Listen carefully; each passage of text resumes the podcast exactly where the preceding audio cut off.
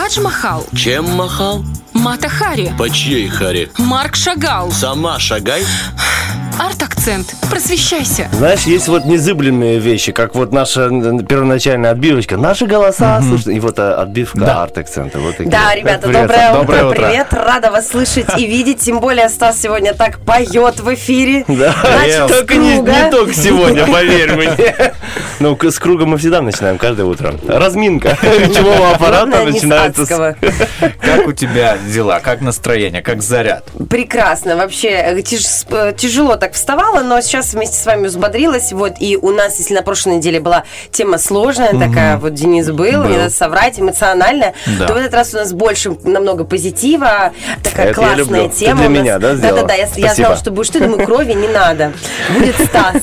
Надо давать позитив. У нас сегодня с вами вестсайдская история, и это мюзикл, и у него есть две экранизации, и мы сегодня об этом поговорим, о режиссерах, о хореографии, вообще о самой идее, и о том, насколько это актуально и сейчас. А также, небольшой спойлер, у нас немножечко будет музыки, мы с вами кое-что чуть-чуть послушаем по фрагментикам. Это тоже даст нам правильную такую атмосферу, и мне на самом деле хочется побудить всех, в первую очередь, посмотреть это кино. Есть ки- Да. прям... Кино, да. Смотрите, значит, э, фильм э, снят первый был в 61 году, когда Гагарин в космос в Америке Да. был снят фильм «Вестсайдская история». А снят он, это адаптация мюзикла, музыкального спектакля, который был поставлен на Бродвее немного ранее, в 1957 году.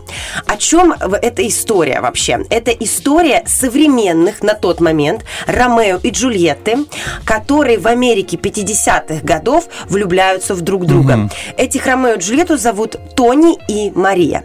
И а, они из абсолютно разных семей, да, из семей, из группировок, потому что это имеет отношение, вот так же, как и Монтеки и Капулетти, к разным группировкам.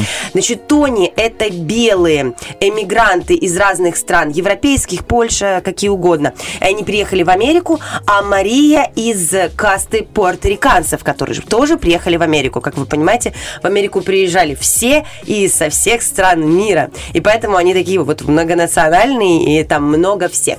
И на тот момент в Америке, Америка еще не была такой, как которой мы знаем ее сейчас. И вот тот район Манхэттен самый богатый, респектабельный, где находится потрясающий Линкольн-центр, просто мекка культуры, искусства всего на свете и киноиндустрии.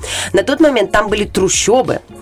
И вот именно там разворачивается эта история противоборства двух э, ну, группировок. Одни назывались акулы, вторые назывались ракеты. Вау. И они между собой постоянно конкурировали и боролись за территорию, которая, опять-таки, им не принадлежала. Эту территорию трущоб должны были снести. Так, у тебя есть какой-то вопрос? Да, они смотрю, были да-да-да. од- одинакового социального уровня? Или кто-то был богатый, а кто-то Ну, не они очень? были бедные, те и А, другие, да. потому что и эти переселенцы. А в Ромео и Джульетта тоже бедные оба были? Или- Нет, тут Нет, история Джульетта про была богатые. богатая, да? тут Но не история- весь сюжет украли, ладно Не тогда. весь, не весь. Они не, они не крали сюжет. Идея в том, чтобы эту тему развернуть в современное на тот момент время. На самом деле, Ромео и Джульетту можно сделать и сейчас. Да. И она будет просто наполнена вкусом и атмосферой 21 века. Да. А это снималось, как вы понимаете, в 20-м. И э, классно, что это перенесено было именно в Америку, вот в эту вот атмосферу. А, В 61-м вышел первый фильм, и вот сейчас, в 2021 году, вышел второй фильм. И этот фильм снял уже кто? Стивен Спилберг! Вау, И это, это круто. очень круто. Просто от одного этого имени ты трепещешь и бежишь в кинотеатр, либо в какой-то кинопоиск для того, чтобы посмотреть. Потому что, ну, мы же знаем Стивена Спилберга. Я уже не говорю про «Титаник». Боже, тот Джеймс, Джеймс Кэмерон. Я уже не... э, Знаете, так как Не, ну и не говори вообще про говори, Титаник, да. Вот. Понимаете, это легендарный, легендарный просто режиссер, и это первая его работа с темой мюзикла. Почему он взялся за это вообще творчество? Этот фильм он посвятил своему отцу в конце в титрах, вы это как бы заметите. А, Потому что он с самого детства, вот эту песню Tonight, это главная тема это, этого мюзикла, он напевал, он знал всю все об этом мюзикле. Он ходил э, смотреть его на Бродвее, потому что как бродвейский спектакль, мюзикл, бесконечное количество лет он шел в Америке и сейчас периодически тоже ставится. В России, правда, его не ставят уже много лет по определенным причинам, и в принципе во многих странах мира он эм, ввиду определенных причин запрещен. Кому нужно, тот загуглит. Интрига, тайна, расследование. Да. Вот, есть причина для этого. Но в Америке, естественно, так как это место рождения этой истории, конечно же, ставится. И Стивен Спилберг с детства рос на этой информации. Он, собственно говоря, как ребенок взрастил в себе желание поставить этот мюзикл, адаптировать его вновь и сделать из этого кино. И он снял его абсолютно по-другому. Вот я, я мюзикл не видела на сцене, но я видела оба фильма. И 57 года, Так, и 2001. Какой лучше смотреть? Однозначно 2001 год дает очень много воздуха. Во-первых, важный момент, смотрите, тогда снималась большая часть в павильонах. А Спилберг позволил себе снять это все реально на улицах. Были выстроены специально эти трущобы. Операторская команда сработала гениально. Это снято очень круто. Это, понимаете, это живо. И э, хореография эм, Джерома Роббинса, вот этот хореограф, который работал в 57 году, в 61 году, э, максимально была взята и в 2021 году, но она стала более жесткой, более дерзкой. Если тогда был это был jazz dance, то теперь это больше street dance. И вот я честно вам скажу, если бы мне сказали, есть кастинг, Пошла а. Танцоры, да я бы побежала, да я бы полетела. Это настолько круто, вы понимаете, это снято вкуснейшим образом. Танцоры двигаются в хореографии и двигаются по улицам. Это абсолютно не павильон. Как камеры прихватывают постоянно кого-то в кадре, это абсолютное удовольствие. И насколько дерзкими эти выглядят актеры, они все молодые. Принципиально для Спилберга было то, что он берет молодых актеров до 23 лет. Это история про молодежь. Мы с вами еще входим туда хоть, хоть чуть, да? Я уже не могу попасть в актеры. Не? Почему? Нет, у нас же как в республике, до 35 лет Молодежь. молодежь. Подходит. Мы да, для, мы еще- для Спилберга подходим. Э, Вот. И это очень здорово. И кастинг был открытым. То есть кто угодно мог прийти и попробоваться на эти О, роли. круто. И на самом деле, что здорово, вот главные роли исполняют очень молодые актеры, которые особо нигде до этого не засветились. И что важно, вот сейчас такой важный момент актуальности. Если в 61 году портуриканку Марию играла Натали Вуд, это вообще русская иммигрантка, которая стала американской актрисой, и она была в гриме специальный, который затемнял ей кожу, то в 21 году никто себе такого позволить не может. Если это порториканка, то берется латиноамериканская Да. актриса, и она играет роль. И это очень здорово. То есть никого уже не красят, понимаете? Ну да. И здесь еще один важный момент. И важность того, что пересечение двух этих фильмов. Там есть еще одна очень важная роль Валентина. Это женщина, э, которая держит небольшой такой магазин, в котором работает Тони. Это главный герой со стороны тех самых ракет, и он парень, который влюбляется в Марию, и э, у него есть подруга, которая его поддерживает, Валентина. И эту Валентину играет пуэрториканка, актриса, которая в 61 году играла роль Аниты. Понимаете? То есть это актриса, которая когда-то играла молодую пуэрториканскую снялась в двух девушку фильмах? двух О, фильмах. это очень круто. Смотрите, какая связь. Еще, Вот это да. еще дальше. Просто мне очень хочется, чтобы этот фильм посмотрели. Смотрите, вот эта роль Аниты. Вот, кстати, если выбирать из ролей, если бы кто-то спросил у меня, я бы хотела сыграть Аниту. Саш, кого... А, да, Аниту, да? Ты хотел спросить. Просто Аниту. Мария для меня, ну, очень какой-то понятный образ Джульетты, и мне было бы, допустим, неинтересно. А Анита, во-первых, это супер танцующий персонаж. Анита это подружки? Да, да, да, это подружка, это подружка. Она очень экспрессивна, она все время танцует, в общем, все про меня. И вот роль Аниты взяла Оскар два раза. Та-та-та-та-та. Вау. Вы представляете себе, насколько классно сыграла судьба? В 61 году вот эта вот актриса э, за роль эм, Аниты, которая сейчас играла Валентину, она берет Оскар тогда. И сейчас за роль Аниты, актриса, которую зовут Ариана де Босс, тоже берет Оскар сейчас, вот в 22 году, когда Оскар проходил в марте. И она сыграла потрясающе. Как она танцует божественно с Бернардо, со своим любимым человеком, который, спойлер, умрет. Ну, понимаете, понимаете, история. Все эти Мирскуцию, Тибальт, все это прослеживается. Просто это как Саша бы... думает, что если перед этим сказать спойлер, то не считается. Типа, Типа, ну, извините. Типа я не, испортила всем аппетит, да. вообще не грамма. Давайте, это я так эмоционально рассказываю, давайте сделаем маленькую музыкальную паузу, и я вам расскажу о потрясающем композиторе, который все это создал, благодаря чему, в принципе, весайская история существует. Мамба, дорогие друзья.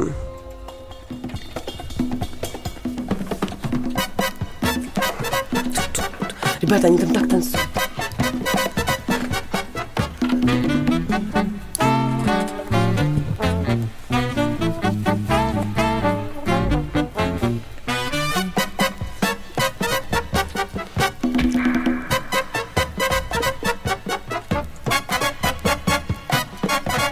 Очень зажигательно. Так, Саш, скажи, что Мамба. это и мы сейчас послушали. Это да. была мамба. Это звучит очень круто, и э, этот номер отдельно, он длинный, там с развитием, с очень бурной, крутой кульминацией.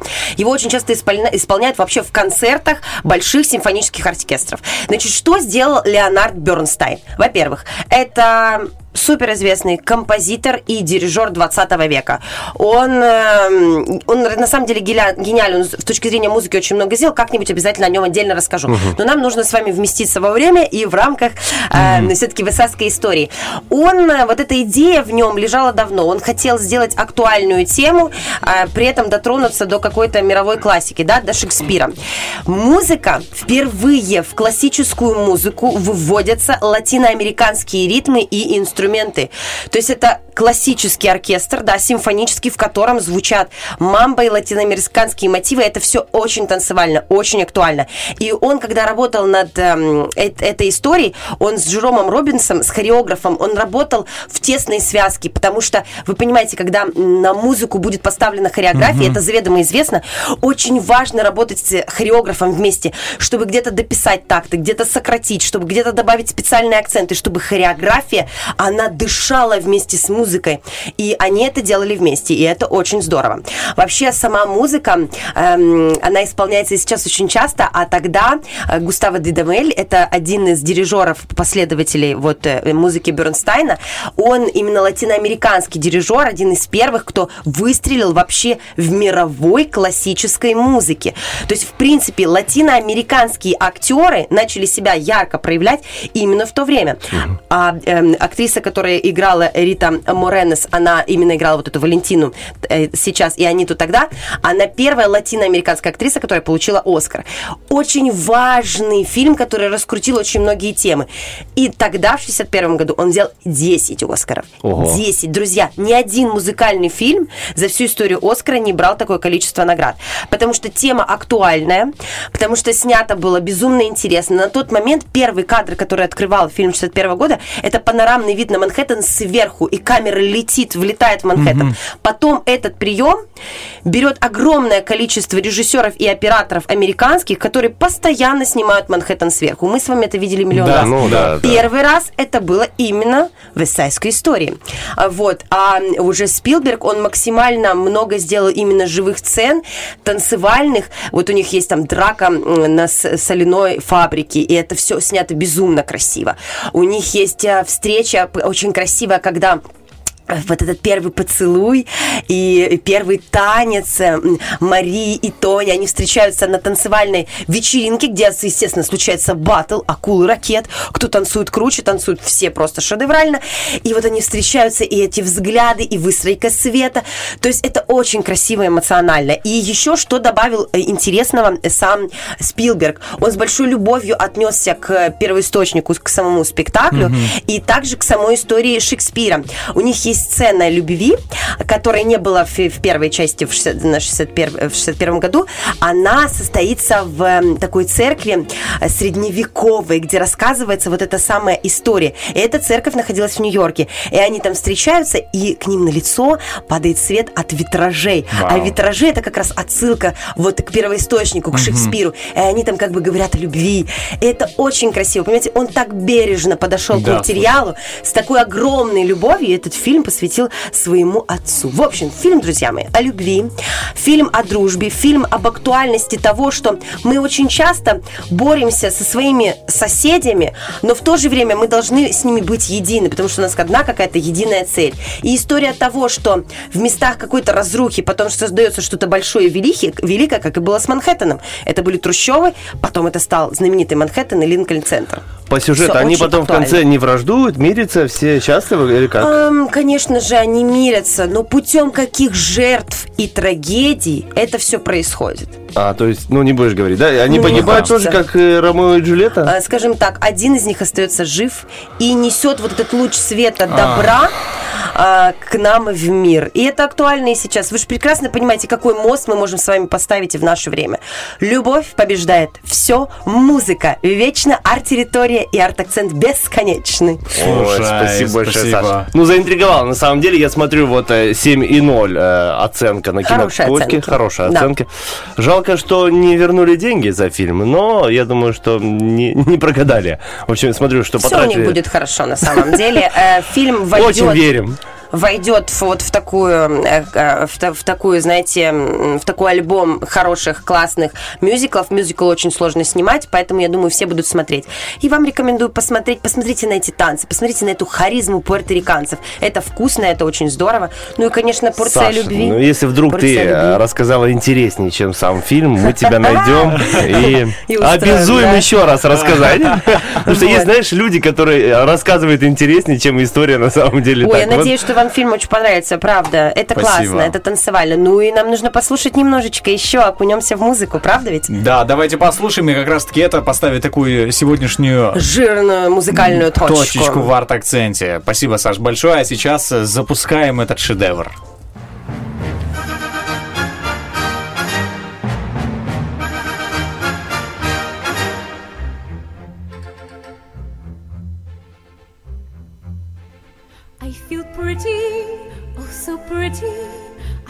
Pretty and witty and bright, and I pity any girl who isn't me tonight. I feel charming, oh so charming. It's alarming how charming I feel, and so pretty that I hardly can believe I'm real.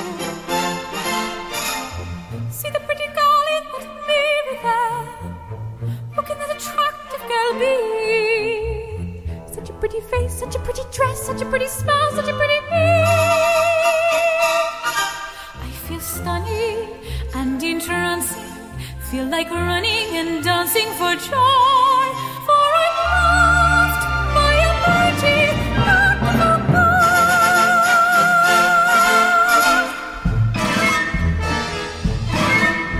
Have you met my good friend Maria?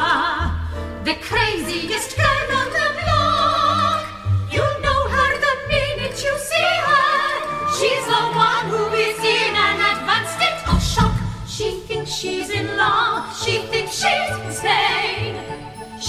isn't in love. She's merely insane.